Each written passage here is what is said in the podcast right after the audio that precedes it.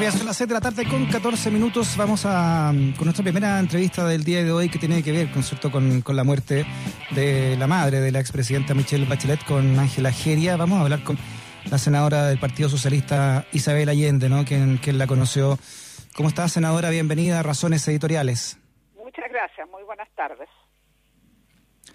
Buenas tardes, senadora. Le, bueno, le dedicamos la, partida del programa y también eh, eh, titulares a la, a, la, ida ¿no? de Ángela Geria. ¿Cómo, ¿Cómo, la recibe usted? ¿Qué, qué impresiones le, deja esta partida? Bueno, yo creo que fue una mujer realmente extraordinaria, valiente, comprometida. Creo que se la jugó entero por derechos humanos y por denunciar todas las terribles violaciones que sufrieron sobre todo mujeres en los derechos humanos y en general en la vida. Su conducta siempre fue muy consecuente. Yo creo que fue realmente una mujer muy, muy extraordinaria. Sí, destacábamos de eh, senadora Isabel Allende que ella, pese a recibir tortura en Villa Grimaldi y en, Cuatro Álamos, ¿no? bueno, también lo que pasó con, con su hija y, su, su marido, y vivir el exilio en Australia, en la Unión Soviética, en Alemania Democrática, finalmente ella, ella se, encuentra cara con, con Moren Brito, su torturador de la DINA en Villa Grimaldi, y le dice, yo no te odio, ¿no? Que, y la templanza que ella, que ella también reflejaba eh, cuando aparecía públicamente, eh, ¿a, quién le atribuye usted que la conoció? Bueno, yo creo que era una mujer de una gran fortaleza y, y efectivamente si uno conversaba con ella, hablaba con ella, nunca, nunca uno pudo haber visto resentimiento, ni menos, odio, ni mucho menos que yo creo que es mucho más común de lo que la gente piensa. O sea, una cosa es querer justicia y otra cosa es el odio. Y yo creo que Ángela Geria forma parte de la gente que evidentemente estaba dispuesta a denunciar las violaciones de derechos humanos, comprometida con los derechos humanos, pues eso no y querer justicia antes que nada, que nada tiene que ver con odio. Sí. ¿Y qué relevancia cree usted que tuvo ella en, en la vida política de la expresidenta Michelle Bachelet? No, yo creo que una figura de una fuerza, además fue siempre tan leal, siempre la acompañó, siempre estuvo con los hijos, todo lo que la necesitara. Yo creo que para Michelle, me imagino, la presidenta fue una gran, gran, gran compañía. Claro, imagino también eh, mucho más en el segundo periodo, ¿no? Después de todo lo que tiene que haber significado en la, en la interna, en su intimidad, el caso Cabal, ¿no? En todo. Yo creo que, imagínense las experiencias que vivieron juntas. Ambas tuvieron presas, ambas fueron torturadas Ambos mm. tuvieron que vivir la muerte del padre de Michelle, del marido de Ángela. O sea, creo que a lo largo de toda la vida hubo esa complicidad, pero además ella siempre fue un gran apoyo, yo creo, para la presidenta. Sí, claro. ¿Usted tiene alguna experiencia personal con ella? ¿Alguna conversación que, que guarde con especial cariño? O sea, siempre recuerdo haberla visto en todos los actos que hacíamos, ya sea el 11 de septiembre, ya sea en distintas actividades de derechos humanos, de memoria, en fin, siempre ahí, siempre con su tranquilidad, su sencillez, eh, pero sólida. A mí me gustaba mm. mucho en ese sentido, Ángela, porque la sentía eso, muy, muy sólida y al mismo tiempo muy, muy tranquila, eh, muy, muy lejos, digamos, de, de, ser una, intento de ser una figura, pero muy consecuente, siempre estaba en todas las actividades, hasta, hasta hace un tiempo atrás, en todas las actividades que fuera necesaria su presencia, allí iba a mm. estar encuentro que en ese sentido realmente muy notable y me tocó convivir varias veces en esas distintas actividades en distintos momentos y siempre igual, ella siempre fue como una persona igual. Yo creo que, a mí me producía mucha emoción porque de alguna manera, me va a perdonar que haga una referencia tan personal, pero a mí siempre me recordó Tencha, que un poco ese esa fuerza de mujeres que se la jugaron entero por el retorno a la democracia o por los derechos humanos, en fin, de alguna manera me recordaba a Tencha. ¿Y su madre logró eh, tener también algún contacto con ella? Me imagino con Ángela Asqueria, ¿no? Sí, se vieron en, en alguna de las actividades, pero, pero a mí me recordaba eso, eso digo, ese, ese, esa clase de mujer, digamos, de una fuerza enorme, de una gran consecuencia, y al mismo tiempo tan fuera de buscar protagonismo, que es muy notable.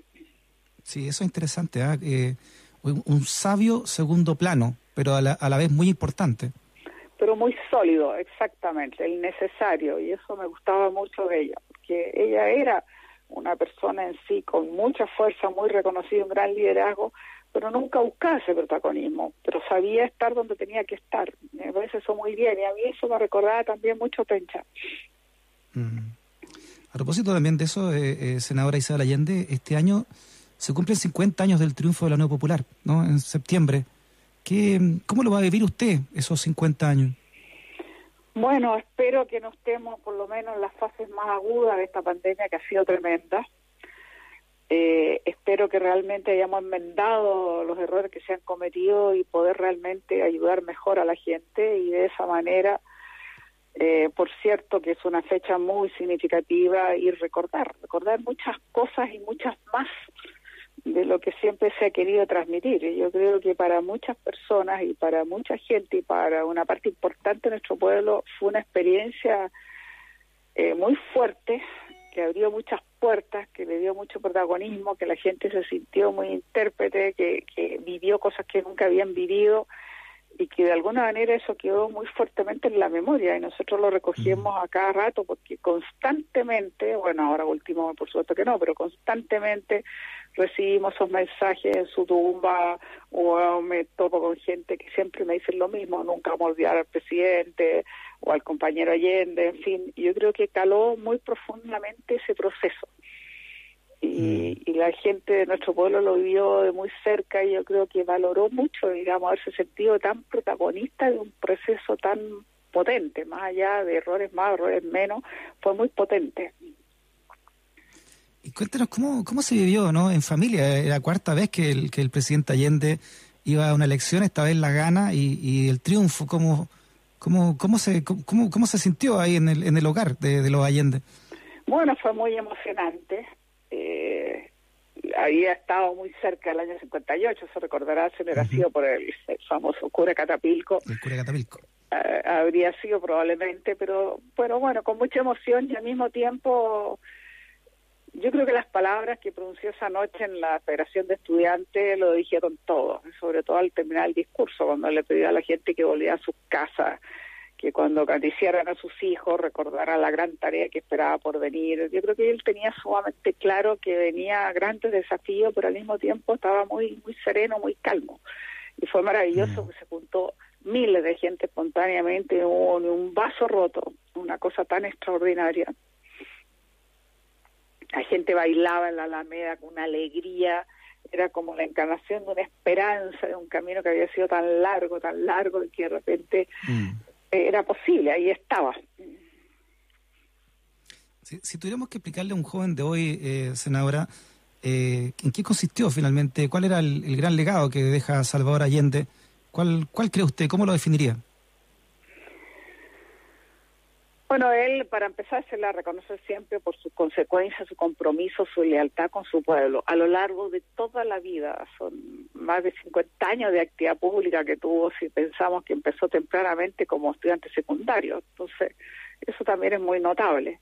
Pero él lo que mm. buscaba era profundas transformaciones, quería una sociedad más justa, pero siempre decía que tenía que ser en democracia, pluralismo y libertad. O sea, para él, en ese sentido, no había otro camino que no fuera siempre en, de acuerdo a lo que era nuestra tradición o lo que él consideraba que era nuestra tradición. Y eso es muy potente porque era como ir contracorriente de lo que se estaba viviendo, que de alguna manera todavía existía ese mundo un tanto bipolar y bueno, por un lado estaba el triunfo de la revolución cubana en los años 60, el auge, digamos, de, la revolución, pero él no, él pensaba que en Chile tenía que ser acorde a nuestra a nuestras instituciones y a nuestra democracia. Y, mm. y, bueno, con Congreso, con todo, con todo lo que eran nuestras instituciones, pero él buscaba esas profundas transformaciones, eso es muy potente, porque lo quería hacer realmente en esas condiciones, pero quería, quería, que hubiese una mejor sociedad porque sentía que nuestras riquezas eran para que tuvieran mejor distribución, para que hubiera más oportunidades y por eso luchaba tanto, o por esa salud pública, por esa educación pública, por mejores ingresos para la gente. Y además que se desplegaron muchísimas, muchísimas creaciones y, y, en fin, en la cultura, en todos los rangos, de la gente que se sentía intérprete de ese gran proceso de cambio y por eso estaban ahí las editoriales que mantuvo masivas y bueno, nuestro grupo eh, musicales y, mm. todo lo que espontáneamente surgía desde la base, de las calles, de las organizaciones sociales.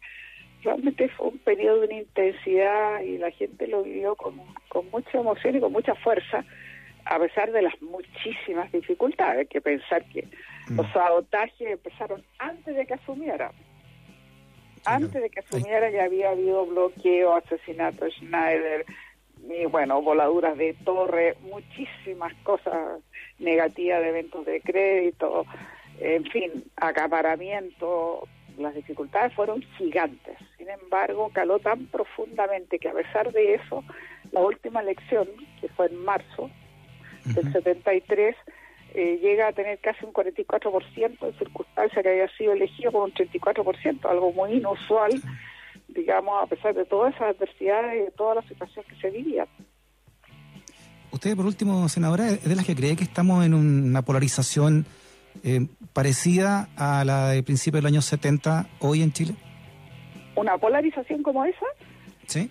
No, no, no, yo no lo haría esas comparaciones porque creo que no corresponden. Para empezar, no tenemos ningún proceso transformador profundo eh, tan abarcador como fue lo que vimos en el año 70. No tenemos afortunadamente en este momento una situación como la que nosotros tuvimos que enfrentar con Estados Unidos y Kissinger y toda su disposición a terminar con este proceso que para nada quería que resultara exitoso porque un socialismo en democracia pluralismo era un ejemplo peligroso, muy distinto a llegar a un socialismo por las armas.